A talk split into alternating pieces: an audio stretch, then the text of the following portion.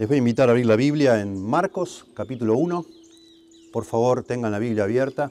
Tenemos cuatro evangelios y tenemos el relato de la Navidad de Jesús, lo tenemos, o del nacimiento, lo tenemos en Mateo y en Lucas.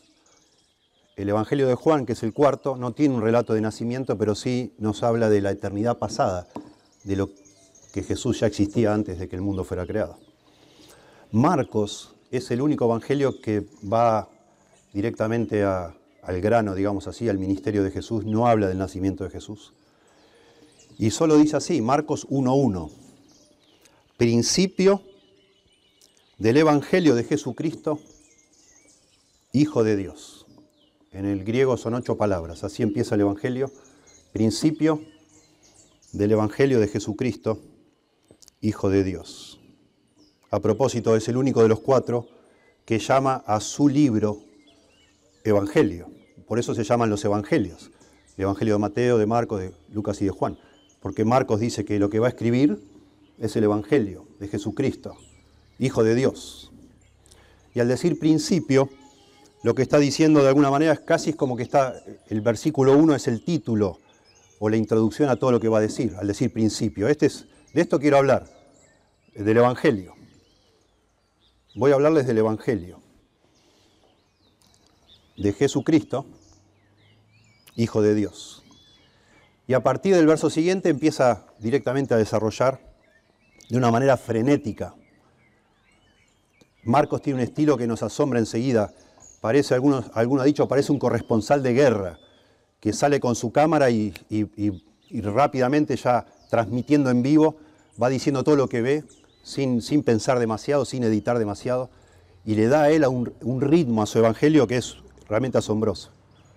Lleno de suspenso, lleno de tensión, lleno de emoción, lleno de acción. Este es el Evangelio de la acción. Asombroso. Y lo que quiere hacer Marcos lo explica en el, versículo 1. Él lo que quiere hacer es explicar qué es el Evangelio, pero principalmente lo que quiere hacer Marcos es explicar quién es Jesús. Y eso va a ser durante los 16 capítulos que siguen. Él nos quiere enseñar, mostrar que Jesús es el Cristo y es el Hijo de Dios. Y una vez que eso queda bien establecido, entonces sí podamos entender qué es el Evangelio. No podemos entender qué es el Evangelio si primero no entendemos quién es Jesús. Él es el Evangelio. Pero lo que Él hizo no tiene sentido si no nos damos cuenta primero quién es Él. Es muy importante que los seres humanos entendamos qué significa que Jesús es el Cristo el Hijo de Dios. Y entonces sí ver lo que él hizo. Y todo este Evangelio gira alrededor de quién es Jesús, la identidad de Jesús. Es como si Marcos en la primera línea nos dice lo que él piensa de Jesús. Él es el Cristo, él es el Hijo de Dios. Y ahora, a partir del verso siguiente, hasta el final, lo va a tratar de demostrar. Y va a elegir, elige secuencias muy editado, digamos así. Él, elige porciones y las acumula de una manera muy artística. Realmente él hace una obra maestra con lo que está haciendo aquí, porque le imprime a, su relato un, ritmo que realmente si uno lo lee de corrido, te quedas, te quedas con la lengua afuera, por lo rápido que va mostrando todo lo que pasa acá. Asombroso. Una advertencia tenemos que decir antes de avanzar algunos, sobre todo los que hace tiempo que están en una iglesia evangélica, seguramente han escuchado de todo el énfasis que nosotros, por lo visto en nuestra época, necesitamos entender de que Jesús es Dios, Jesús es Dios. Sobre todo el Evangelio de Juan trata de mostrar eso. Pero la verdad la preocupación de los oyentes o de los primeros lectores del Evangelio, tanto de Mateo, de Marcos como Lucas y como Juan, más que entender que Jesús era Dios, ellos querían entender que Jesús era el Mesías, que traducido es el Cristo en griego, y que era hijo de Dios, pero cuando decimos, o cuando dice acá que es el hijo de Dios, no está pensando tanto Marcos en demostrarnos que Jesús es Dios, sino que lo que quiere demostrar que este Jesús es ese rey prometido del Salmo 2 que acabamos de leer, que habla del Hijo, Habla de un rey el Salmo 2, que va a reinar en este mundo. Es el Mesías, pero le llama hijo. Salmo 2.7 dice, Jehová me ha dicho, mi hijo eres tú, yo te he engendrado hoy. A ese rey le dice eso. Y después el verso 12, casi al final, dice, honrad al hijo, con mayúscula, para que no se enoje y perezcáis en el camino, pues se inflama de pronto su ira y termina diciendo, bienaventurados todos los que en él confían. ¿En quién? En el Hijo, el Hijo de Dios. Entonces los judíos, a lo largo de los años, antes de que viniera Jesús, fueron desarrollando toda una expectativa, una esperanza mesiánica, esperando que algún día iba a venir ese enviado de Dios, el Mesías, que significa ungido. Y la idea de ungido está relacionado con, con un reino, con un rey. A los reyes se los ungía. Este ungido, hijo de Dios, que iba a reinar en Israel, que iba a traer la libertad política. Sobre todo ellos esperaban eso. Un, rey campeón, victorioso, que los libere. Pero Marcos, cuando escribe el Evangelio, ya sabe que ese rey todavía no, ha venido. Que ese rey es Jesús, pero todavía no ha venido. Va a venir otra vez como rey para gobernar. Pero esta vez vino para sufrir. Y eso es el Evangelio, que Él nos va a explicar. Que este rey vino a sufrir y a dar su vida en rescate por muchos. Eso va a demostrar Marcos. Pero no quiere mostrar al principio que, digamos, todas sus cartas, él no quiere al principio decir, bueno, este Mesías no es, muchachos, no es lo que esperaban. No va a reinar, Él va a sufrir. No. Primero va a demostrar que Jesús es el Mesías. Y una vez que esté claro, entonces sí va, a decir, bueno, ¿saben qué? Va a sufrir y va a morir. Y ese es el Evangelio. Y ese es es, eso es lo que trata este Evangelio de Marcos y lo hace de una manera preciosa. Cuando llega el momento clave del Evangelio, y lo vamos a mostrar ahora, llega el versículo 10 que dice, el Hijo del Hombre no vino para ser servido, sino para servir y dar su vida en rescate por muchos. Ese es el Evangelio en un versículo. El Hijo del Hombre, Jesucristo. Jesús no se llama a sí mismo ni Mesías ni Hijo de Dios. Él le gusta llamarse a sí mismo Hijo de Hombre, que también es una referencia al Mesías en Daniel capítulo 7 en el Antiguo Testamento, pero que habla de, la, de que Él es un hombre, y lo es, claro que sí, lleno de emociones, lleno de sentimientos, lleno de pasiones como las nuestras, pero sin pecado. El Hijo del Hombre no vino para ser servido, no vine como un rey para que tiene una alfombra roja y todo el mundo se postre ante mí, sino vine a servir y a dar mi vida en rescate por mucho. Eso es el Evangelio. Eso es el Evangelio. Marcos usa un montón de recursos para hacer que esto, que, esta, que este evangelio, que esta obra parezca una película de acción. Parece. Uno de ellos es usar una palabra en griego que es euthus, que se traduce, literalmente se traduciría inmediatamente. Inmediatamente, inmediatamente. Da, la idea de que es algo enseguida. En nuestra Biblia está traducido en general y luego. Pero si lo si tradujéramos eutus, inmediatamente se produciría un efecto impresionante. Les muestro más en el capítulo 1, si quieren ver en su Biblia. 1.10. E inmediatamente, lo digo yo usando inmediatamente. Nuestra Biblia dice y luego. E inmediatamente saliendo del agua, vio abrirse los cielos. 1.12. E inmediatamente el Espíritu le impulsa al desierto. Noten que digo le impulsa, no le impulsó porque también eso es otro recurso. Marcos usa lo que se llama el presente histórico. Para describir una acción pasada, en vez de usar el pasado, muchas veces usa el presente. Y se entiende que es el pasado, pero es para darle acción, movimiento. E inmediatamente el Espíritu le impulsa al desierto. Verso 18, e inmediatamente dejando sus redes le siguieron. Verso 20, e inmediatamente lo llamó y dejando a su padre Zebedeo en la barca con los jornaleros le siguieron. Verso 21, de nuevo el presente histórico, entran en Capernaum e inmediatamente en el día de reposo, entrando en la sinagoga, Jesús comenzó a enseñar. Verso 23, e inmediatamente estaba en la sinagoga de ellos un hombre con un espíritu inmundo y comenzó a gritar. Verso 28, e inmediatamente, ¿me entienden? Esto es todas las veces que aparece Euthus. E inmediatamente su fama se extendió por todas partes, por toda la región alrededor de Galilea. Verso 29, e inmediatamente después de haber salido de la sinagoga, fueron a casa de Simón y Andrés con Jacobo y Juan. Verso 30. Y la suegra de Simón yacía enferma con fiebre, E inmediatamente, de nuevo presente histórico, le hablan de ella. Verso 42, e inmediatamente la lepra lo dejó y quedó limpio. Verso 43, entonces él lo amonestó severamente e inmediatamente lo despidió. Uf. Y eso solo un capítulo. ¿Cuántas cosas pone Marcos en un capítulo? ¿Cuántas cosas hizo Jesús en este capítulo? No sé, 30 cosas distintas. Es, es raro, es muy raro esto. 42 veces en todo el Evangelio usa ese, esa, esa palabra eutus, inmediatamente, inmediatamente, inmediatamente. Lo hace a propósito. Marcos lo hace a propósito. Él, él, él, quiere que nosotros leamos el Evangelio de principio a fin como con una sensación de suspenso. ¿Qué va a pasar? ¿Qué va a pasar? ¿Y ahora qué? ¿Y ahora qué? Y lo va logrando con, este presente histórico, con el inmediatamente, y además él hace algo parecido, digamos, en el lenguaje cinematográfico, él hace lo que se llama un plano secuencia, que está en algunas películas es muy notable. La idea es crear la sensación para que el que mira la película sienta como que nunca cambiaron de toma. Entonces se filma todo de manera que parece que no haya cortes. Y eso genera también, le da, le da mucho dramatismo, mucho. Y así hace Marcos. Hace una especie de plano secuencia. Y la forma de hacerlo muy, muy, para mí muy ingeniosa. Cuando leemos el Evangelio de Juan, sabemos que Jesús casi todo el tiempo vivió en Galilea y ministró en Galilea.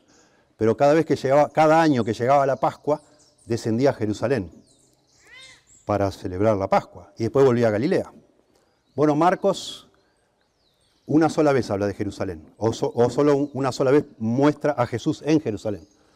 Entonces todo el relato lo hace como si fuera un viaje hacia Jerusalén. Se le suele llamar a este, este tipo de relato como una odisea es un largo viaje y al, que viaja, al protagonista, le van pasando todo tipo de cosas en ese viaje. Y eso es lo que hace Marcos. Borra las dos visitas anteriores a Jerusalén. Jesús ministró durante tres años, dos años y medio, tres. Juan nos muestra tres Pascuas y quizás una cuarta, según los estudiosos. Marcos muestra una sola, cuando muere Jesús. Y de esa manera organiza todo el relato, siempre yendo hacia el clímax, que es el sufrimiento y la muerte de Cristo. Y eso nos va avisando Marcos. Notablemente lo hace también de una manera muy ingeniosa. Por ejemplo, capítulo 3, verso 22. Cuando, él está en Galilea siempre. Cuando vienen los líderes religiosos, Marcos subraya, vinieron de Jerusalén. Todos los enemigos que vienen a hacer algo con Jesús vienen de Jerusalén. Dice 3.22, pero los escribas que habían venido de Jerusalén decían que tenía a Belcebú, a Satanás. Y ya decimos, wow, en Galilea cada día es más popular Jesús, todo el mundo lo ama, las multitudes agolpan, pero de Jerusalén vienen a decir que este hombre está endemoniado. ¿Qué pasa en Jerusalén? 7.1. Se juntaron a Jesús los fariseos y algunos de los escribas que habían venido de Jerusalén. Nos va avisando Marcos que en Jerusalén va a haber problemas. Y Jesús va caminando hacia Jerusalén. Primero muestra que está todo el tiempo en Galilea, capítulos 1 al 8, hasta que sucede algo en el capítulo 8 que cambia. Es como la bisagra de todo el Evangelio, el capítulo 8. Ahora vamos a ver. Y entonces a partir de ahí ya deja Galilea y empieza a ir hacia Jerusalén durante capítulo 9 y 10 hasta que llega a Jerusalén. Y por supuesto en Jerusalén sucede la pasión, la muerte y la resurrección de Jesucristo, el Evangelio. ¿Sí? El Evangelio. Pero antes de que suceda todo eso, Marcos quiere mostrarnos que Jesús es el Cristo, el Mesías, el Hijo de Dios.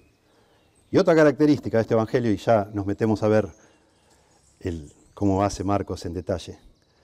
Alguien ha dicho que este es el Evangelio de las preguntas. Está lleno de preguntas, todo el Evangelio. 144 preguntas hay en el Evangelio, perdón, 114 preguntas. Preguntas, preguntas, preguntas, de las cuales 77 nunca se responden. O son preguntas retóricas o no hay respuesta.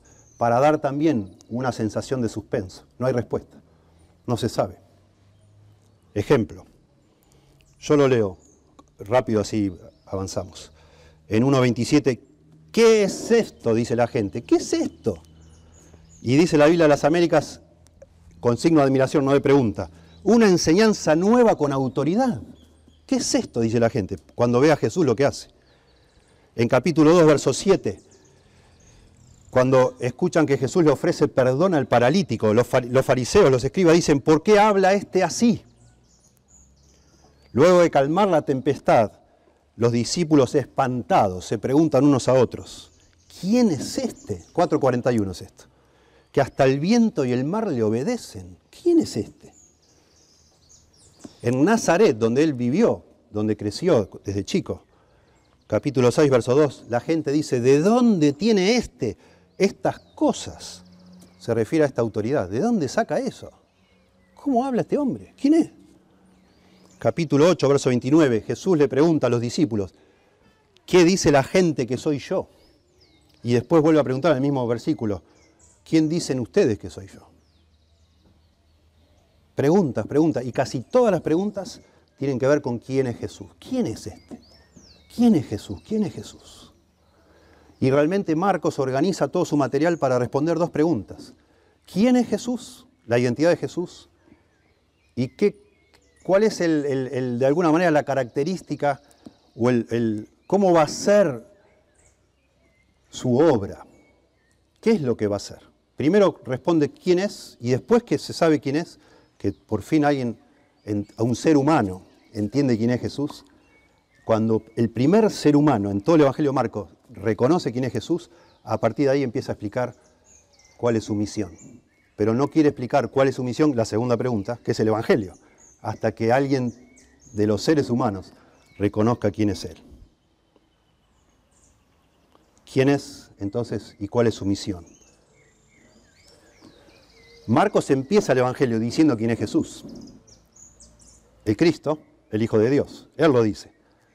Pero falta que los protagonistas lo reconozcan. En cuanto comienza, noten ustedes, y vamos a ir paseando por todo el Evangelio para llegar a la conclusión. En cuanto comienza, lo primero que hace después de decir que Jesús es el Cristo, el Hijo de Dios, habla de profecías del Antiguo Testamento, como diciendo esto no viene, no es que eh, esto es algo nunca visto, no esperado o una improvisación. Esto está bien establecido en el Antiguo Testamento y habla de profecías de Isaías. Y aparece Juan el Bautista y bautiza a Jesús. Y en el bautismo de Jesús se oye una voz del cielo. Baja el Espíritu como paloma, se abre el cielo, baja el Espíritu como paloma y se escucha una voz del cielo, dice el versículo 11, 1.11.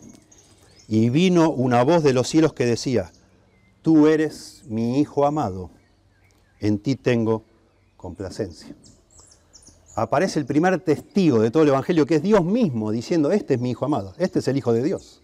Lo dice Dios.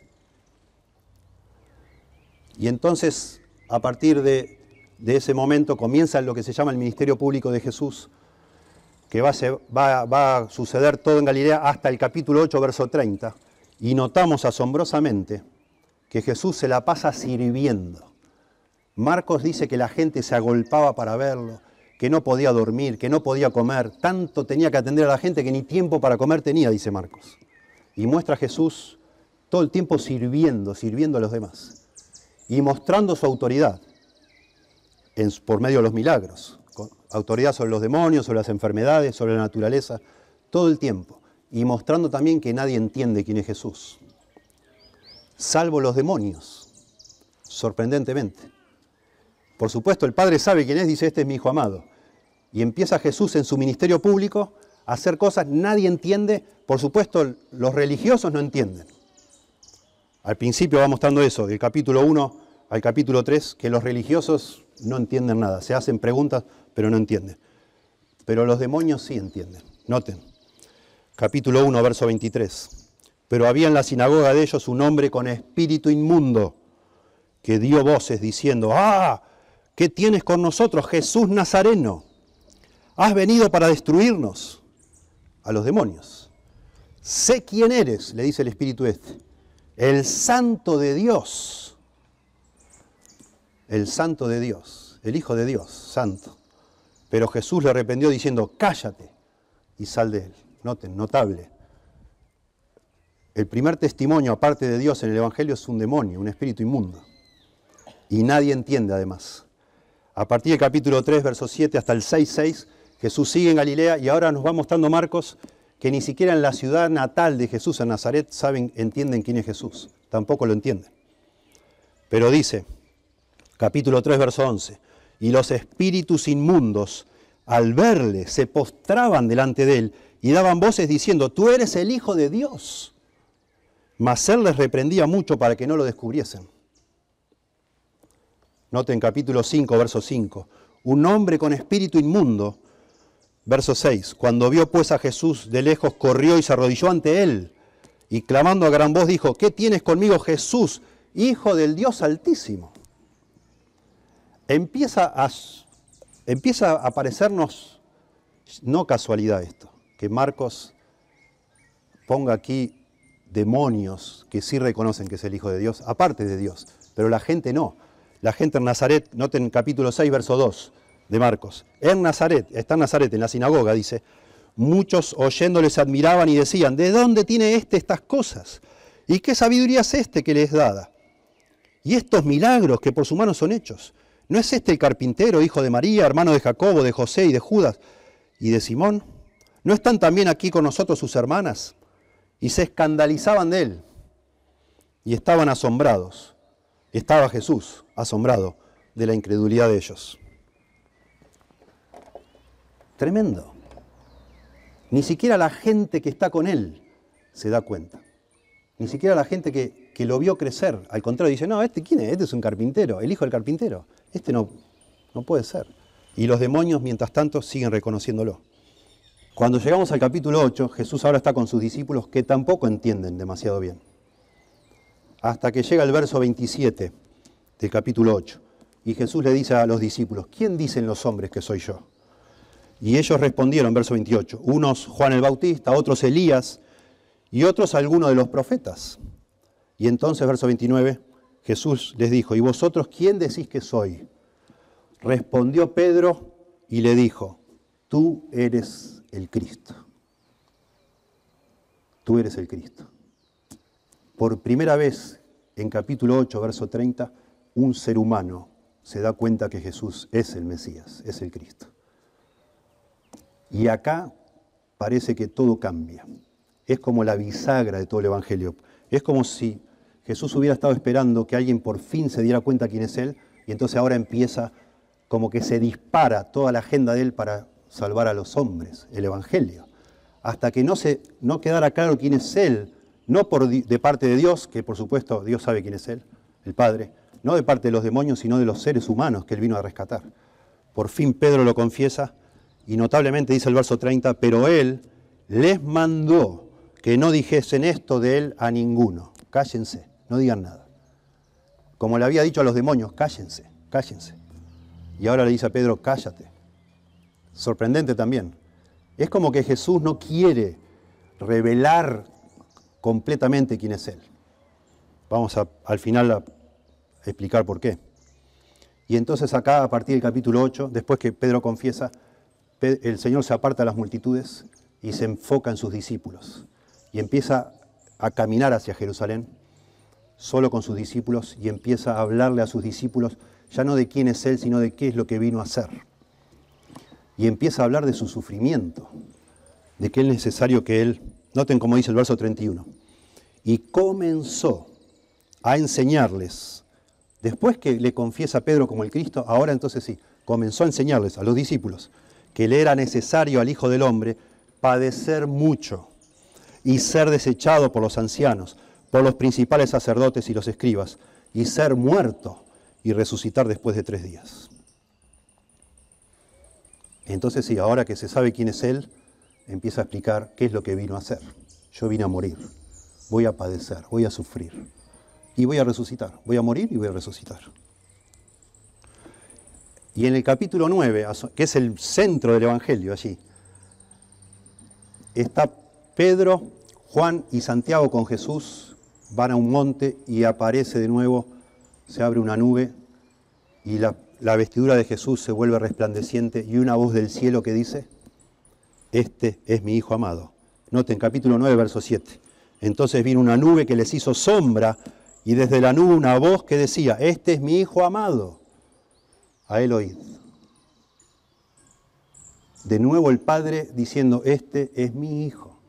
Lo dijo al principio del Evangelio, lo dice a la mitad del Evangelio, en el momento clave. No solo Pedro dice, eres el Cristo, ahora Dios de nuevo dice, Él es mi Hijo. Dios mismo. Bueno, los apóstoles no entienden. El mismo Pedro que dice, tú eres el Cristo, cuando Jesús dice, como leímos hace un ratito, en el 8.31, me es necesario padecer. Y Pedro le dice, no, Señor, que nunca te contezca tal cosa. No puede ser, Señor. Los mismos discípulos que ahora entendieron que Él es el Cristo, cuando el Señor les explica qué es lo que vino a hacer, Él dice, no, no, no, eso no puede ser. Yo no lo voy a permitir, dice Pedro. O sea, responden con orgullo y con incomprensión, no entienden. Y responden con orgullo.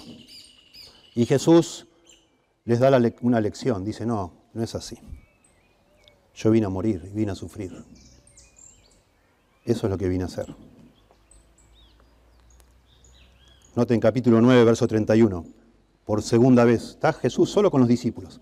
Segunda vez, él va caminando a Jerusalén. Por segunda vez, él les dice, el Hijo del Hombre, verso 31, 9, 31, será entregado en manos de hombres y le matarán, pero después de muerto resucitará al tercer día. Y de nuevo la respuesta de los discípulos, no entienden nada. Pero ellos, verso 32, no entendían esta palabra. Y no solo no entendían, sino que de nuevo muestran orgullo, porque empiezan a, discutir quién será mayor en el reino de los cielos. ¿Quién es el mayor en el reino de los cielos? Y empiezan, el Señor los escucha y dice, ¿ustedes en qué están pensando? ¿En quién estás pensando? Y el Señor le dice, el que se haga siervo de todos, ese es el mayor en el reino de los cielos. Ese es el mayor. Y entonces capítulo 10, sigue el Señor caminando hacia Jerusalén, donde va a morir. Ya nos avisó, nos avisó al principio Marco, ahora nos avisa Jesús mismo. Y de nuevo, por tercera vez, Jesús predice su muerte. Capítulo 10, verso 32. Iban por el camino subiendo a Jerusalén y Jesús iba adelante y ellos se asombraron y le seguían con miedo. Entonces, volviendo a tomar a los doce aparte, les comenzó a decir las cosas que le habían de acontecer. He aquí subimos a Jerusalén y el Hijo del Hombre será entregado a los principales sacerdotes y a los escribas y le condenarán a muerte y le entregarán a los gentiles y le escarnecerán, le azotarán y escupirán en él y le matarán, mas al tercer día resucitará. Tremendo, cada vez más específico. ¿Y qué hacen los apóstoles? No entienden nada y vuelven a mostrar orgullo porque empiezan a discutir, Santiago y Juan dice, Señor, Señor, termina de explicar esto Jesús y dice, Señor, se acercan Santiago y Juan, ¿puede ser que nos concedas que cada uno de nosotros nos sentemos a cada lado de tu trono para gobernar el reino que vas a hacer? Y Jesús le dice, pero usted es tan loco. Yo no vine a, yo no, yo no estoy pensando en gobernar nada, yo vino a servir. Por eso es que 10.45, la respuesta de Jesús a este pedido de Juan y Santiago, es decir lo que Él es y que si ellos quieren seguirlo a Jesús van a tener que hacer lo mismo. Noten 10.45 que es el centro del Evangelio, el pasaje central. Porque el Hijo del Hombre, noten el porqué, porque el Hijo del Hombre no vino para ser servido, sino para servir y dar su vida en rescate por muchos. Eso es lo que yo vine a hacer. Olvídense del reino, olvídense de gobernar, olvídense de quién es importante, quién es más importante, quién es mayor, quién se sienta al lado mío, quién no. Piensen en servir. Yo vine a servir, no a ser servido. Y a dar mi vida en rescate por muchos, el Evangelio. Y ya están casi en Jerusalén. Y en el capítulo 10 al final, eh, en el capítulo 11, 11 entra a Jerusalén. Capítulo 10 al final, noten, 10.46. Entonces vinieron a Jericó, que está ahí cerca de Jerusalén, una ciudad bastante cercana. Y al salir de Jericó, él y sus discípulos y una gran multitud, Bartimeo, el ciego, hijo de Timeo, estaba sentado junto al camino mendigando. Y oyendo que era Jesús Nazareno, comenzó a dar voces y a decir, Jesús, hijo de David, ten misericordia de mí. Y esto es algo asombroso y lo pone Marcos, por supuesto, a propósito. Jesús está por entrar a Jerusalén, donde están todos los eruditos, los estudiosos de la Biblia, los líderes religiosos, la gente que más, supuestamente más cree en Dios, más entiende, más conocimiento, más estudia, más claridad mental tienen, y todos ellos no van a entender quién es Jesús. Y este hombre que es un ciego, ciego, dice Jesús, hijo de David. Eso significa Jesús, Mesías. El hijo de David era el Mesías. Porque a David se le prometió que un descendiente de él iba a ser el Mesías. El ciego. De nuevo, vos buscás Marcos y ese es el segundo hombre que reconoce que Jesús es el Mesías. Primero fue Pedro y ahora es un hombre ciego que ve que Jesús es el Mesías. Tremendo. Ten misericordia de mí. Y entonces Jesús entra a Jerusalén, capítulo 11 hasta el 16. Va a estar en Jerusalén. Y ahí va a ser lo que llamamos la pasión de Cristo. Y se la va a pasar Jesús discutiendo todo el capítulo 11, todo el capítulo 12, todo el capítulo 13. Discutiendo, discutiendo con esta gente que supuestamente sabía un montón y se la pasa discutiendo porque no ven nada, no lo ven. No pueden entender. No entienden. ¿Quién es Jesús? No. Cuando llegamos al capítulo 14, ya está Jesús enfrentando los distintos juicios que lo van a llevar a la cruz. Y el sumo sacerdote, que era la persona religiosa más importante, como, digamos así, como el papa de los judíos allí, el sumo sacerdote le dice, capítulo 14, verso 61, ¿eres el Mesías? el Hijo del bendito? De eso se trata el Evangelio de Marcos, de demostrar que Él es el Mesías, el Hijo del bendito. Y el sumo sacerdote le pregunta, ¿eres el Mesías? Decinos, a ver, decinos. ¿Eres el Mesías, el Hijo del bendito? En vez, es lo mismo que decir el Hijo de Dios. Y Jesús responde, verso 62, yo soy. Sí, sí, yo soy. Y por eso lo matan, por blasfemia. Y entonces vamos al capítulo 15, que es toda la escena de la cruz. Él avisó que iba a pasar esto. Y en la escena de la cruz, capítulo 15, leo algunos pasajes.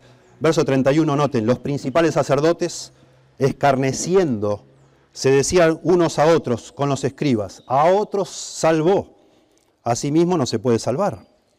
Acuérdense que ya unos versículos antes Marcos nos cuenta que habían puesto sobre, sobre la cruz un cartel que decía, este es el rey de los judíos o sea, el Mesías, de nuevo. Le habían puesto un cartel y decía, este es el Mesías, para burlarse de él. Como diciendo, mirá, este, este acá desnudo, todo sangrando, con toda la cara deformada a golpes, este es el Mesías de ustedes. Eh, como diciendo, este es el que dice, que es, una burla. Pero está ahí el testimonio, este es el Mesías. Y ahora ellos burlándose dicen los sacerdotes, los escribas, los fariseos, los, más sabiondos. A otro salvó, sálvese a sí mismo entonces. Y noten que dice, verso 32, burlándose, el Cristo, Rey de Israel, descienda ahora de la cruz para que veamos y creamos. También los que estaban crucificados con él le injuriaban. Había dos ladrones, uno a cada lado. Esto es toda una ironía, se llama ironía esto. Porque nosotros estamos leyendo sí sabemos que Jesús es el Cristo, el Rey de Israel. Pero esta gente que debía darse cuenta, no se dan cuenta y se, se quieren burlar y sin querer están diciendo justamente lo que Marcos quiere demostrar, que Él es el Cristo, el Rey de Israel. Y entonces, estando en la cruz, Jesús dice, Eloí, Eloí. Esto es el verso 34. Lama sabactani, que traducido es, Dios mío, Dios mío, ¿por qué me has desamparado? Y noten lo que dice, y algunos de los que estaban allí decían al oírlo, mirad, llama a Elías, porque suena parecido, Eloí, Elías. Y corrió uno empapando una esponja en vinagre y poniendo en una caña le dio de beber diciendo, dejad, veamos si viene Elías a bajarle. Mas Jesús dando una gran voz expiró. Entonces el veno del templo se rasgó en dos, de arriba a abajo. Y escuchen esto, verso 39. Y el centurión, no es un judío, no conoce las escrituras, no lee la Biblia, nada, nada, es un centurión romano y el centurión que estaba frente a él, viendo después de clamar, viendo que después de clamar había expirado, así dijo. Había expirado así, dijo, verdaderamente este hombre es el Hijo de Dios. Tremendo. Pedro es el primer hombre que dice que Jesús es el Cristo. Después el ciego Bartimeo dice, este es el, el Hijo de David. Y ahora este es el primer hombre en todo el Evangelio, ya casi terminando el Evangelio. El primer hombre que reconoce que Jesús es el Hijo de Dios es un romano, gentil, pagano, que no conoce nada. Y se da cuenta que Jesús es el Hijo de Dios y da testimonio. Por supuesto, los demonios lo habían dicho, lo reconocen. Dios lo había dicho. Al, bautismo de Jesús desde la nube, en la transfiguración de Jesús desde la nube. Pero ahora el primer hombre que declara que Jesús es el Hijo de Dios, lo reconoce recién cuando Jesús muere. Es muy interesante, porque Marcos nos quiere mostrar que la identidad de Jesús es inseparable de lo que hizo Jesús en la cruz. Es por eso que a medida que avanzaba el Evangelio, cuando alguien decía, tú eres el Hijo de Dios, cállate, cállate, no digas nada. Recién quiero mostrar eso cuando esté en la cruz, muriendo por los demás. Allí lo voy a mostrar. Por eso no, le digan nada a nadie, no le digan nada a nadie, no es el momento. La identidad de Jesús, el Mesías, porque de nuevo Él quiere mostrar, Jesús, que Él no es el Mesías que viene a reinar, sino es el Mesías que viene a sufrir. Marcos nos muestra el Mesías sufriente, el Mesías sufriente. Qué maravilla, qué maravilla nuestro Señor. Alguien ha dicho que el Evangelio de Marcos es todo un relato de pasión en realidad. Piensen por un momento, los primeros 10 capítulos se dedican 10 capítulos a hablar de los primeros 30 años de la vida de Jesús y después se dedican 6 capítulos a hablar de la última semana de Jesús. Es que ahí eh, todo tenía que confluir ahí. Eso es lo, lo que importaba, el sufrimiento de Cristo. Porque eso es el Evangelio. El Evangelio es qué significado tiene ese sufrimiento. ¿Por qué está sufriendo Cristo en esa cruz? ¿Por qué lo están matando? ¿Por qué está muriendo? Bueno, él lo dijo en 1045. El Hijo del Hombre no vino para, ser servido, sino para servir, lo mostró en los primeros diez capítulos, y para dar su vida en rescate por muchos. Por muchos. Eso es lo que es el Evangelio. Jesucristo murió para rescatar a muchas personas. ¿Por qué? ¿Cómo las va a rescatar? Muriendo. ¿Cómo rescatas a alguien muriéndote vos? Y porque está muriendo como un sustituto. Él está muriendo en lugar nuestro de los que vino a rescatar. Él que nunca pecó, dice la Biblia, está pagando los pecados míos y muere en la cruz para rescatarme a mí. El Mesías, Rey, el Hijo de Dios, que nunca pecó.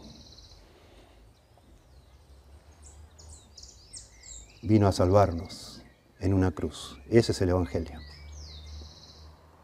de Jesucristo, Hijo de Dios. Qué precioso. Qué precioso.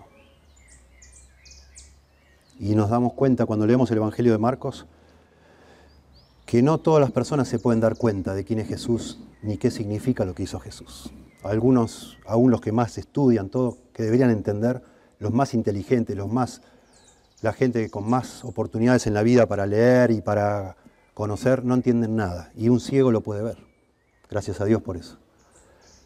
Porque este Evangelio de Jesucristo quién es Jesús y qué hizo Jesús por nosotros, es algo que está oculto a la mayoría de los seres humanos, lamentablemente. Por eso Jesús dijo, ancho es el camino que conduce a la perdición y muchos van por él. Y angosto el camino que conduce a la vida. Pocas personas se van dando cuenta. ¿Sí? Porque eh, el, Evangelio nos invita a confiar, a creer en algo que no vemos, que sucedió, aún si lo hubiéramos visto como pasó esta gente, la gente veía y decía, sí, hace milagro, pero bueno, lo hace porque Satanás le da poder, decían. Y no creían tampoco. No es que tenemos que ver para creer, no. Necesitamos que Dios nos ayude. Y aún como un ciego Bartimeo, que podamos ver, este, este hombre, este hombre, este hombre no es un hombre cualquiera. Este hombre es el Mesías, el Cristo, el Hijo de Dios. Y no vino solo a, hablarnos cosas lindas, a enseñarnos enseñanzas maravillosas, la ética más grande del amor y la humildad y a sanar gente y a hacer milagros. Él vino a dar su vida en rescate por muchos. Eso es lo que tenemos que entender. Que Jesús no es cualquier persona, es Dios y por ser Dios nunca pecó. Y por ser Dios, su muerte tiene un valor infinito. Su sangre derramada no es cualquier sangre, es Dios, la segunda persona de la Trinidad hecho hombre que muere en la cruz. Y nosotros tenemos que hacer algo con eso. Él vino a rescatar. Vieron que no dice por todos, dice es para dar su vida en rescate por muchos. Dice, no por todos, no por todos, por muchos. Allá en el capítulo 14, verso 24, está Jesús con los discípulos donde explica la última cena, que Él va a instituir esto, estos símbolos. Y Él dice, Marcos 14, 24, y les dijo, esto es mi sangre, cuando levanta la copa, esto es mi sangre del nuevo pacto que por muchos es derramada. No por todos, por muchos es derramada. Por muchos. El Señor vino a rescatar personas. Y para eso dio su sangre, murió, para que esa sangre nos pueda cubrir de nuestros pecados. Pero necesitamos nosotros reconocer quién es Jesús, admitir que Él es Dios, que su muerte es suficiente para limpiar nuestros pecados y por supuesto, tenés que reconocer que sos un pecador que necesita ser salvado por esa sangre o salvada. Parece fácil, pero no es tan fácil. Dios te tiene que regalar esa luz para ver y esa humildad para reconocer que vos solo o sola no podés hacer nada, que todos tus esfuerzos son en vano para agradar a Dios. Necesitas el Evangelio. Es el mensaje de salvación que hizo Jesucristo. Y finalmente, un detalle para mí muy interesante también, como yo les he mencionado, el Señor no solo está pensando en, su obra en la cruz para salvar pecadores, sino está pensando más allá en que Él va, con esos pecadores salvados va a fundar su iglesia, que van a ser sus discípulos. Y también Él va enseñando qué es lo que espera de nosotros los que ya somos cristianos, los que ya hemos abrazado esa sangre de Cristo y ya estamos seguros que nos ha rescatado, de qué se trata ser un discípulo de Cristo, un seguidor de Cristo. Y eso lo hace de una manera notable en estos dos capítulos, desde que Pedro confiesa que Jesús es el Cristo, hasta que entra a Jerusalén, Él les va hablando de la naturaleza, la verdadera naturaleza del discipulado que llamamos. ¿Qué significa seguirme a mí? Sufrir. Servir y sufrir, eso significa. Si vos te vas a, vas a entregar tu vida a mí, dice Jesús, por supuesto yo te voy a salvar, pero yo te voy a convertir en un siervo. No en un rey, no en un gobernante, no en una persona importante, sino en un siervo. Porque el Hijo del Hombre no vino para ser servido, sino para servir y dar su vida en rescate por muchos. Y si ustedes son mis seguidores, yo les quiero hacer a ustedes siervos y lo explica tres veces. Las tres veces que él dice, me es necesario morir y sufrir y padecer en manos de los líderes religiosos y ser entregado y morir y resucitar, las tres veces ellos dicen, no, Señor, no, que eso no puede ser. ¿Quién es el más importante y me puedo sentar a tu... Y el Señor dice, no, no, no, no. El que quiera ser mayor, sea siervo de todos. Si quieren ser mis seguidores, tomen su cruz y síganme. Porque el Hijo del Hombre no vino para ser servido, sino para servir. Y es notable cómo termina el Evangelio de Marcos. Si quieren ir al capítulo 16, Marcos hace algo maravilloso aquí también. Marcos deja el Evangelio inconcluso. Tal es así que a lo largo de los años, después que se escribió el Evangelio, muchos pensaron que se le había arrancado una hoja o se les cortó un pedazo. Entonces le agregaron no, quiero, no, no tengo tiempo de explicar todo eso, pero estamos seguros, y los estudiosos lo han demostrado y no tenemos tiempo de explicarlo, pero que el Evangelio de Marcos en realidad termina capítulo 16, verso 8. Lo demás es un agregado. En muchas Biblias ponen una nota al pie y explican que eso es un agregado. Porque les parece a todo el mundo, no puede ser que Marcos termine así, imposible. Pero Marcos lo hace a propósito, es parte de ese suspenso que él ha venido creando todo el Evangelio. Noten, capítulo 16, verso 6. Ya resucitó Jesús, ya muerto, capítulo 15, ya resucitado al tercer día. Y entonces aparece una voz del cielo, están buscando, están desesperados los discípulos, ven que la tumba está vacía, y aparece una voz del cielo, verso 6, mas él les dijo, no os asustéis, la voz del cielo, ¿buscáis a Jesús Nazareno? Él fue crucificado, ha resucitado, no está aquí mirad el lugar en donde le pusieron. Y entonces esa voz del cielo que puede ser un ángel.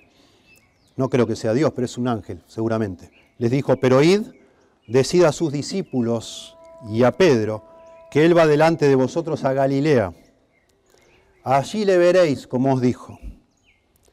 Son mujeres que están aquí, ¿no? Y ellas, las que escucharon al ángel, el ángel le dijo, vayan y díganle a los demás. Y ellas se fueron huyendo del sepulcro porque les había tomado temor y espanto. Y noten cómo termina el Evangelio. Ni decían nada a nadie, porque tenían miedo.